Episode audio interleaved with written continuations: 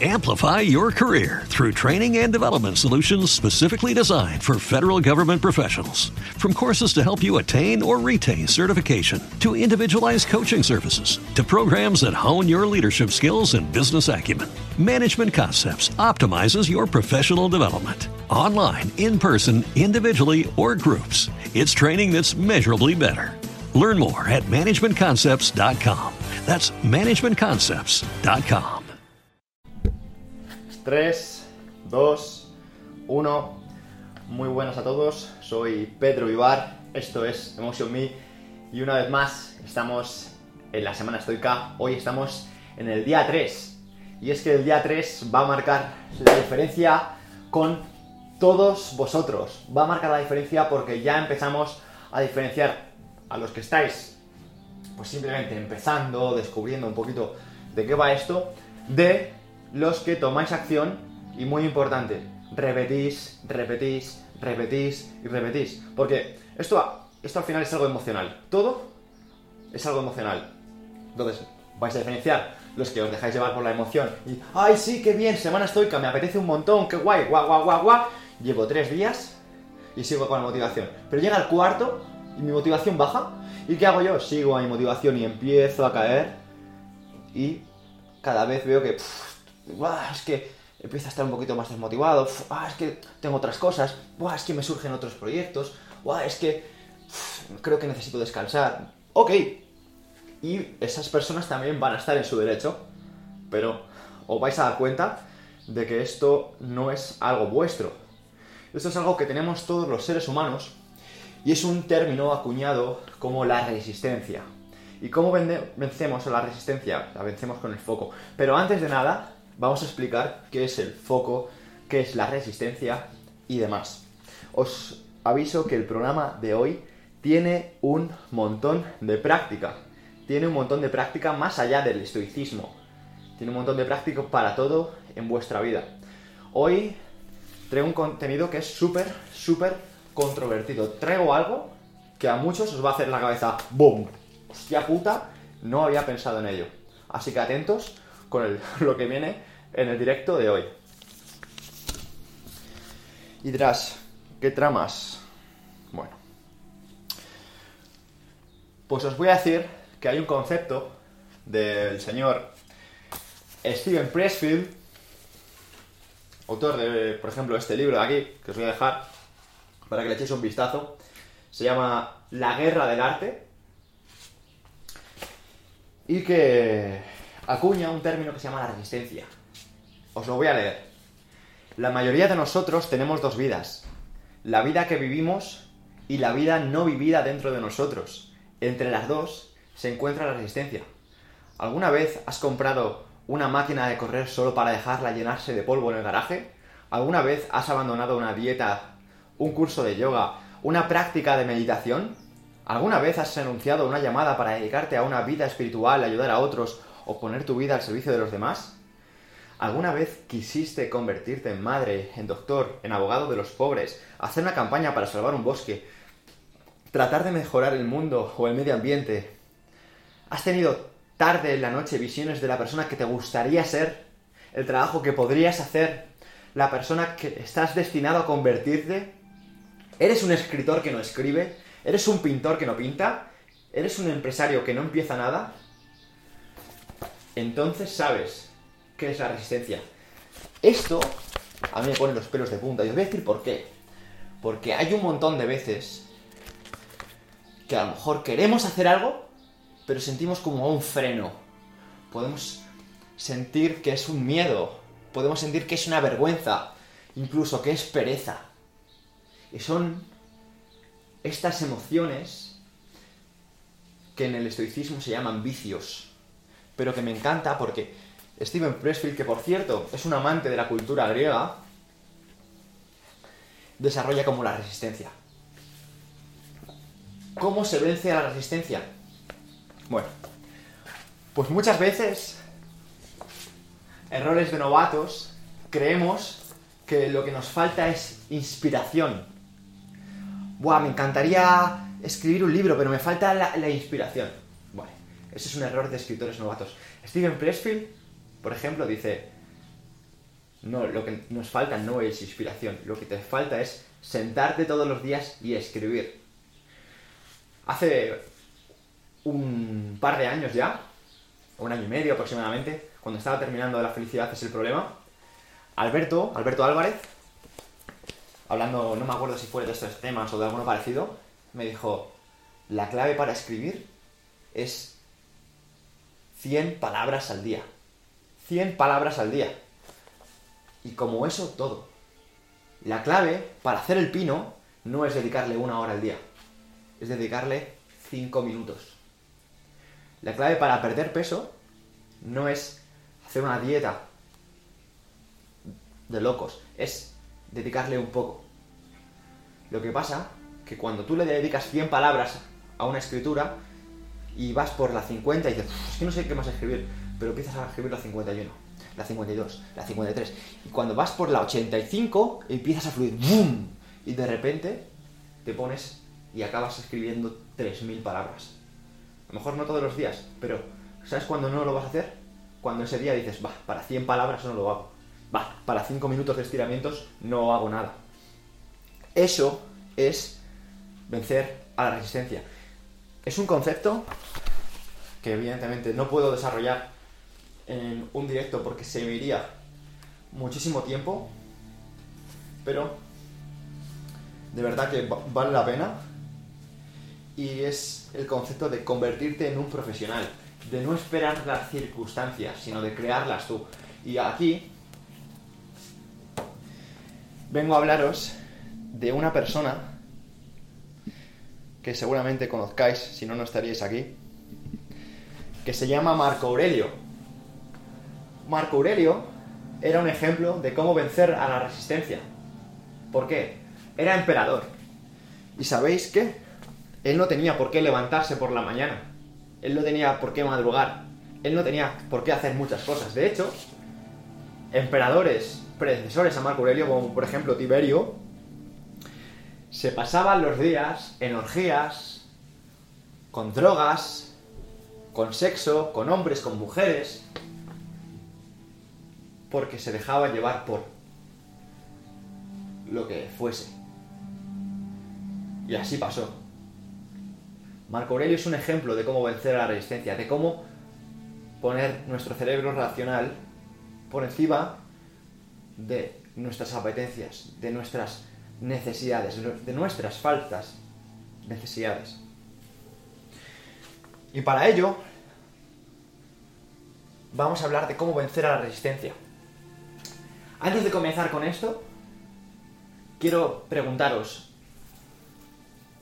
¿cómo empieza la filosofía? ¿Dónde empieza la filosofía? ¿Dónde empieza? Muchos me escribís por redes sociales y me decís, ¿Por qué libro empiezo? ¿Qué podcast escucho? ¿Qué blogs me recomiendas? Genial, genial, por algo hay que empezar. Pero Epicteto dice que uno se convierte en filósofo cuando comienza a ejercer su razón de guía y comienza a cuestionar las emociones y creencias e incluso el lenguaje que otros dan por sentado. Se piensa que un animal tiene conciencia de sí mismo cuando es capaz de reconocerse plenamente en un espejo. Tal vez podríamos decir que comenzamos nuestro viaje hacia la filosofía cuando nos damos cuenta de la capacidad de analizar nuestras propias mentes. Esto viene a decir algo así como, no busques libros, o no busques podcast, o no busques nada más que no sea cuestionarte tus propios pensamientos, cuestionarte tus propias emociones, cuestionarte todo, cuestionarte tus sensaciones. En plan, ¿por qué estoy leyendo este libro?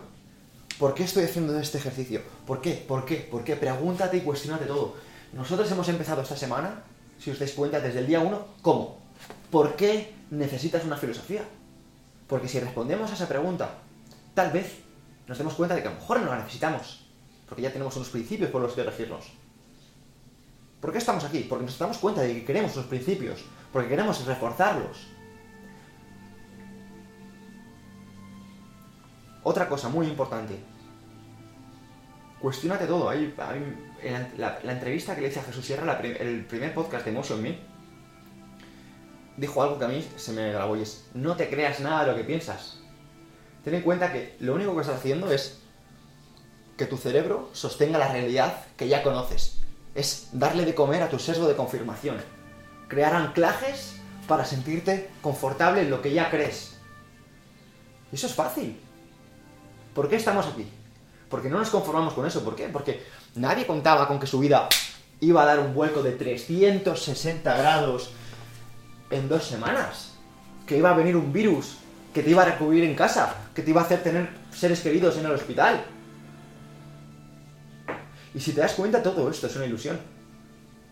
Estás en casa, estás a través de un ordenador haciendo cosas, viendo a personas que no conoces. Todo esto es una, es una idea en tu cabeza.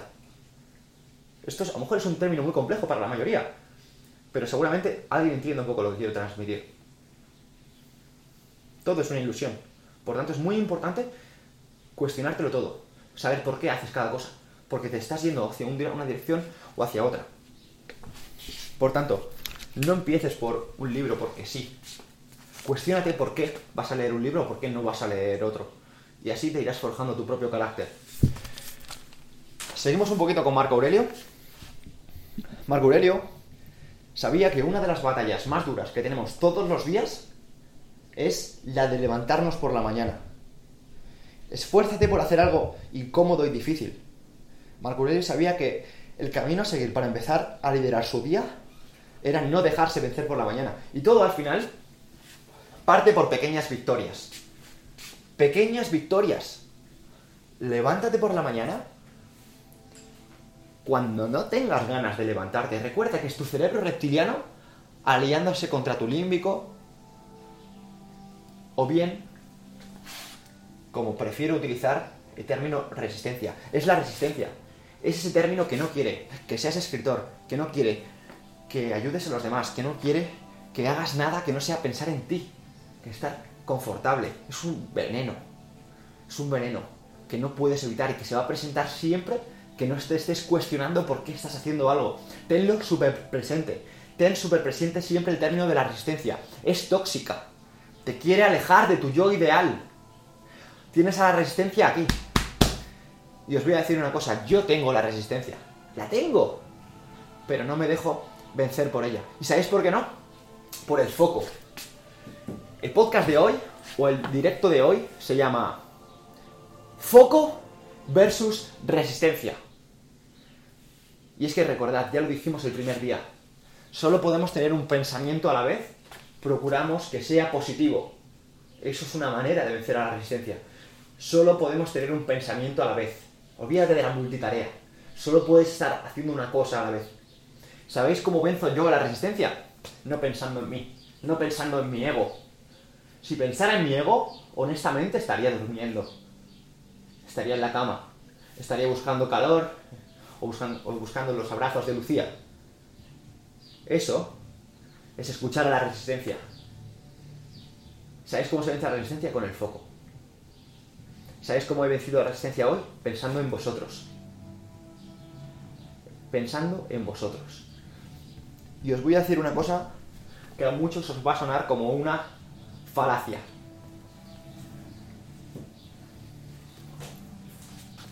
Es una falacia creer que hacemos las cosas solo por nosotros. Eso de, no, yo voy al gimnasio solo por mí. No, yo estudio esto solo por mí. Yo busco este trabajo por mí. Eso es una falacia. Y nos lo creemos. Pero no es así. Necesitamos a los demás para ser mejores. Yo os necesito a vosotros para estar aquí hoy. Yo necesito a vosotros para prepararme un programa. Yo os necesito a vosotros para currarme las cosas, para leer libros, para transmitir información. Os necesito. Os necesito pero os necesito en la mesura. Sin vosotros, no lo seguiría haciendo, lo seguiría haciendo por mí, pero no tanto. Y aquí os voy a traer algo que a muchos os sonará. Usain Bolt tiene tres récords mundiales porque existe gente que, se lo, que quiere correr más que él. Seguramente Usain Bolt no correría tan rápido si no hubiera un segundo. Michael Phelps tiene 28 medallas olímpicas, 23 de oro. ¿Por qué? porque solo piensa en sí mismo. No.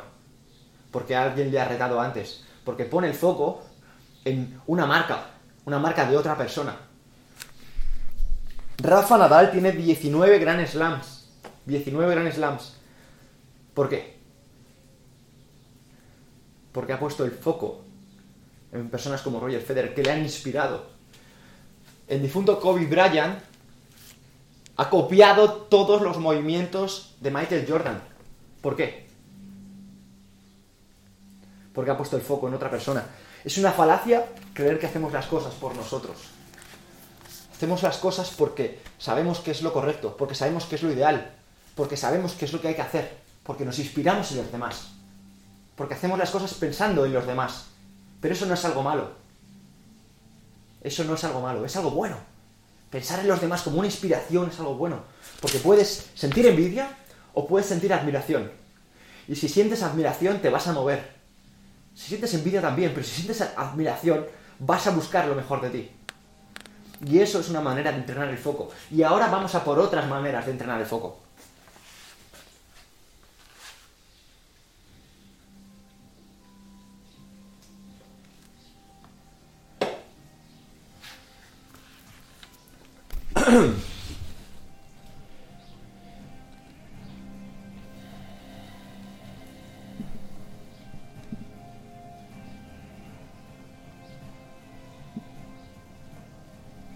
Leo.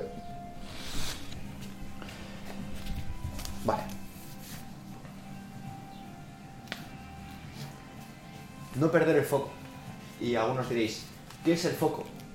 Recuerda que el foco es la capacidad que tenemos de estar haciendo una cosa.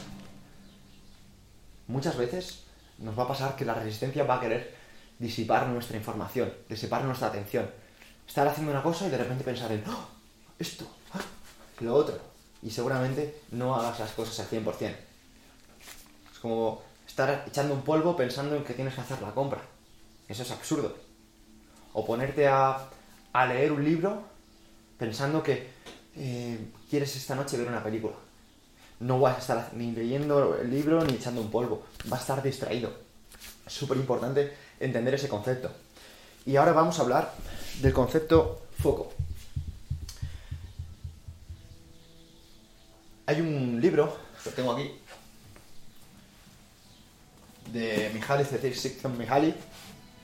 Sí, que lo he dicho bien, Mihaly Csikszentmihalyi.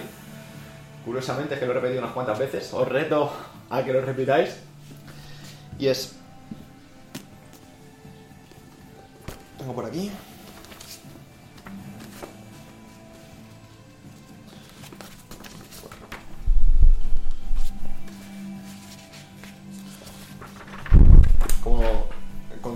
Está siendo un poco difícil, lo he dibujado por si acaso. Esto es la curva del flow. Y el otro día en un podcast con Eugenio Joyer, en el que entrevisté, me gustó mucho porque lo desarrollamos y es el fracaso del sistema educativo. ¿Por qué el sistema educativo fracasa? Porque no utiliza la curva del flow. Lo voy a desarrollar por escrito. Los que estéis escuchando eh, lo voy a intentar hacer de la mejor manera posible para que sea más fácil. Y es, tenemos la ansiedad y tenemos el aburrimiento. Y en el medio tenemos una habilidad, digo, tenemos una, un ejercicio que nos va a inspirar. ¿Vale? Que no te va a aburrir, pero que tampoco te va a generar ansiedad. Es lo que se conoce como el estado de flow. Y es un estado en el que se te pasan las horas. Puede ser leyendo un libro, puede ser jugando a la consola, viendo una película, haciendo el amor, incluso fregando los platos. Puede ser trabajando. Y cuando estás en ese estado, la resistencia no existe. El problema está en que muchas veces, cuando trabajamos en, en circunstancias que no dependen de nosotros, esas circunstancias nos pueden generar ansiedad. Esas circunstancias nos pueden gener generar aburrimiento. El sistema escolar, por ejemplo. Puedes estar en clase de filosofía y que la filosofía te genera aburrimiento, porque digas, ¡buah!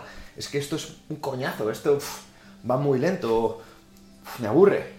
O puedes estar, por ejemplo, en clase de educación física y decir, es que son muchas flexiones, esto me genera ansiedad y no te sientes bien, pero cuando estás haciendo una actividad que te genera ese control, esa, esa, esa sensación de, wow, estoy fluyendo, estás generando ese flow. Y Mihaly desarrolla que ese flow lo podemos entrenar, que podemos alcanzar ese estado. ¿Y cómo lo podemos hacer? Mediante la meditación. Y algunos diréis, ¡buah, tío! ¿Estáis hablando otra vez de la meditación y todo ese rollo? Sí, pero si os dais cuenta, no lo estoy hablando desde un punto de vista zen. Y eso que, curiosamente, la meditación surgió desde un punto de vista zen porque ya tiene 2500 años de antigüedad, los primeros escritos sobre ello. O sea, estamos hablando de que la meditación ya se hablaba, ya se hablaba de ello hace 2500 años. Y por suerte, la ciencia, la evidencia científica, está dándole crédito a todo esto. De hecho, está hablando de que la meditación, incluso la correcta respiración, que no sé si lo sabéis, pero no respiramos correctamente, hace que generemos problemas de salud. El no meditar, el no respirar, hace que generemos problemas de salud. Cánceres, tumores, y todo eso tiene sentido, porque si te das cuenta, igual que cuando comemos de una manera, producimos una cierta inflamación, cuando respiramos de cierta manera, producimos otra cierta inflamación. Generamos más inflamación o más acidez.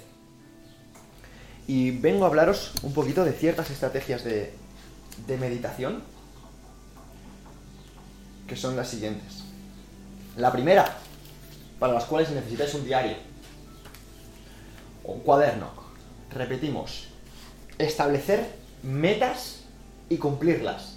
Por la mañana, ¿vale? Cuando vais a vencer a la mañana, aunque os dé pereza, vais a coger vuestro cuaderno y vais a establecer vuestras metas. ¿Qué cosas queréis cumplir ese día? ¿Qué cosas queréis conseguir ese día? Vale.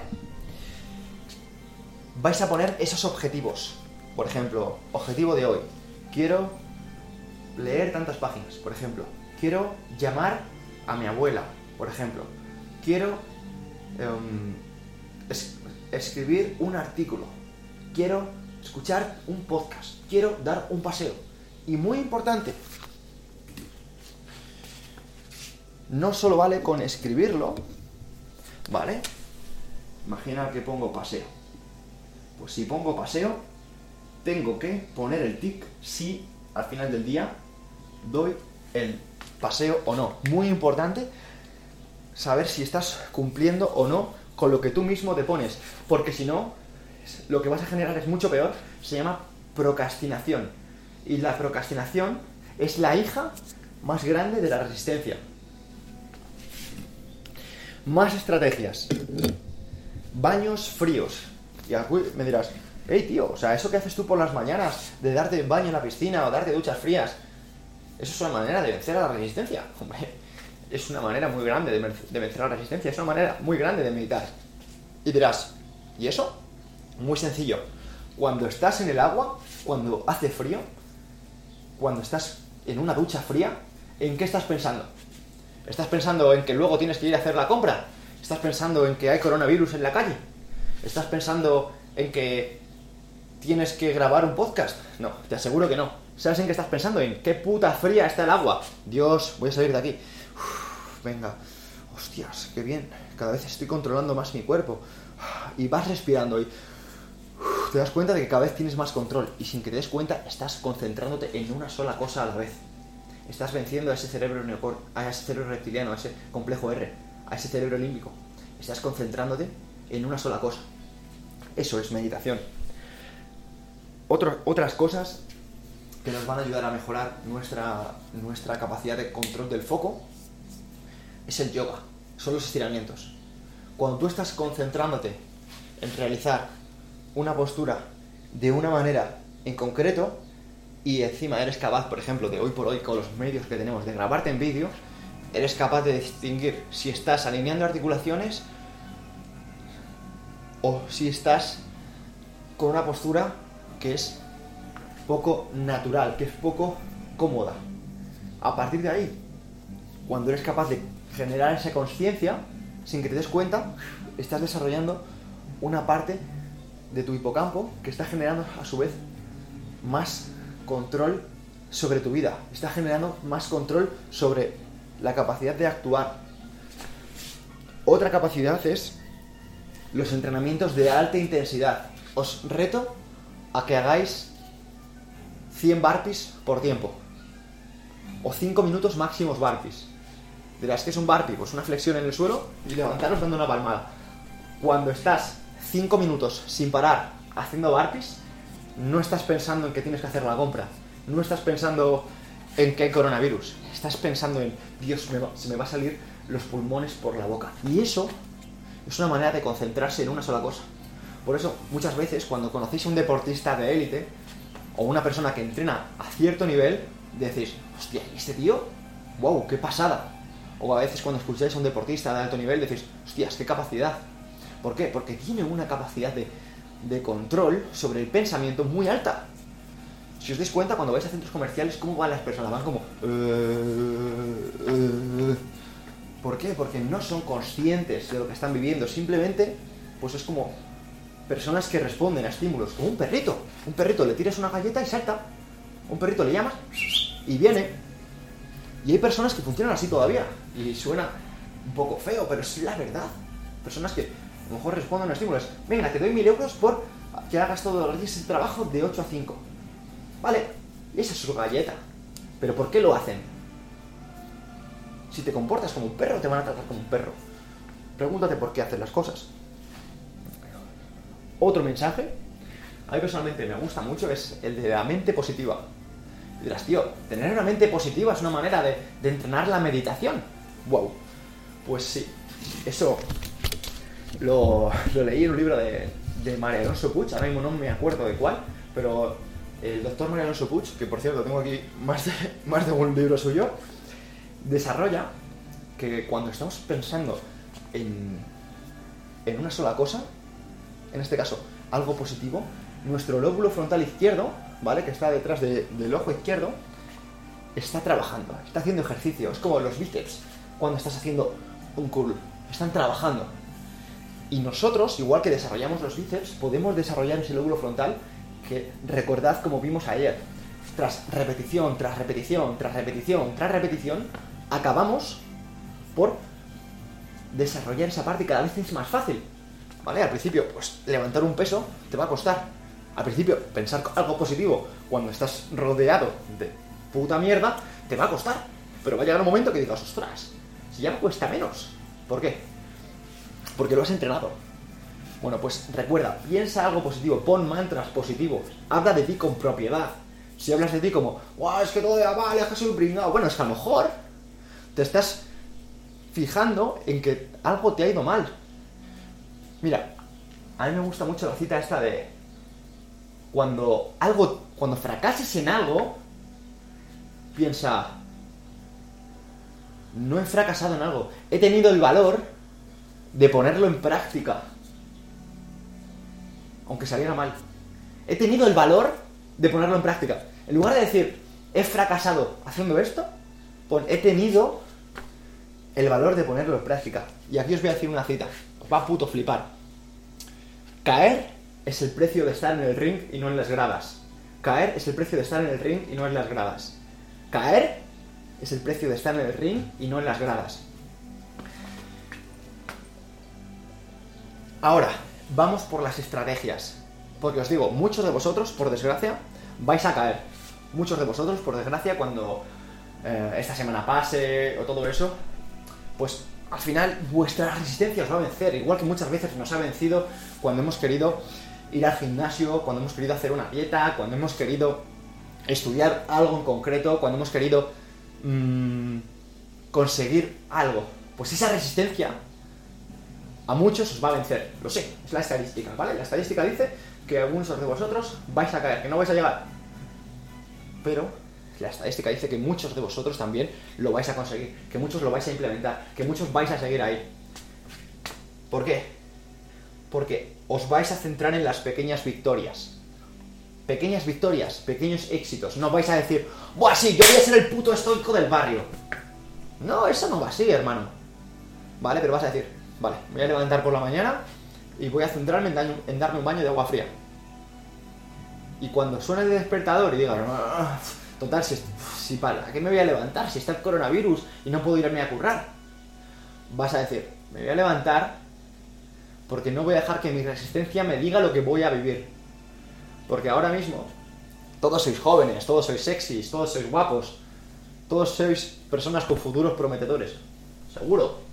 Pero dentro de 10 años veremos quién sigue siendo joven, quién, sigue siendo guapo y quién sigue teniendo un futuro prometedor.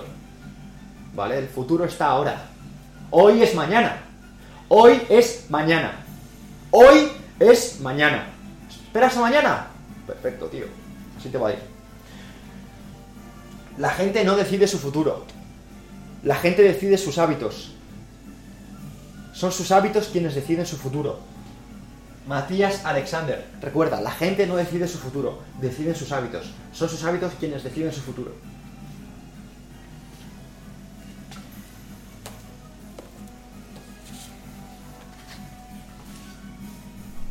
Solo cuenta lo que haces, no lo que dices que vas a hacer.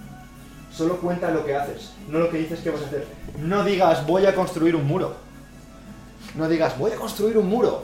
No digas voy a escribir un libro este, esta cuarentena. No digas voy... No, no, no, no.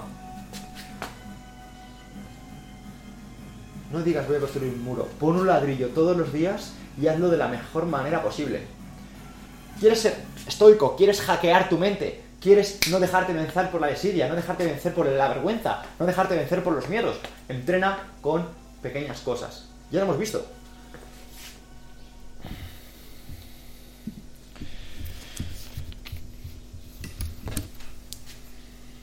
Es súper importante recordar que no vamos a conseguir las cosas buscando grandes metas, sino pequeñas, pero todos los días.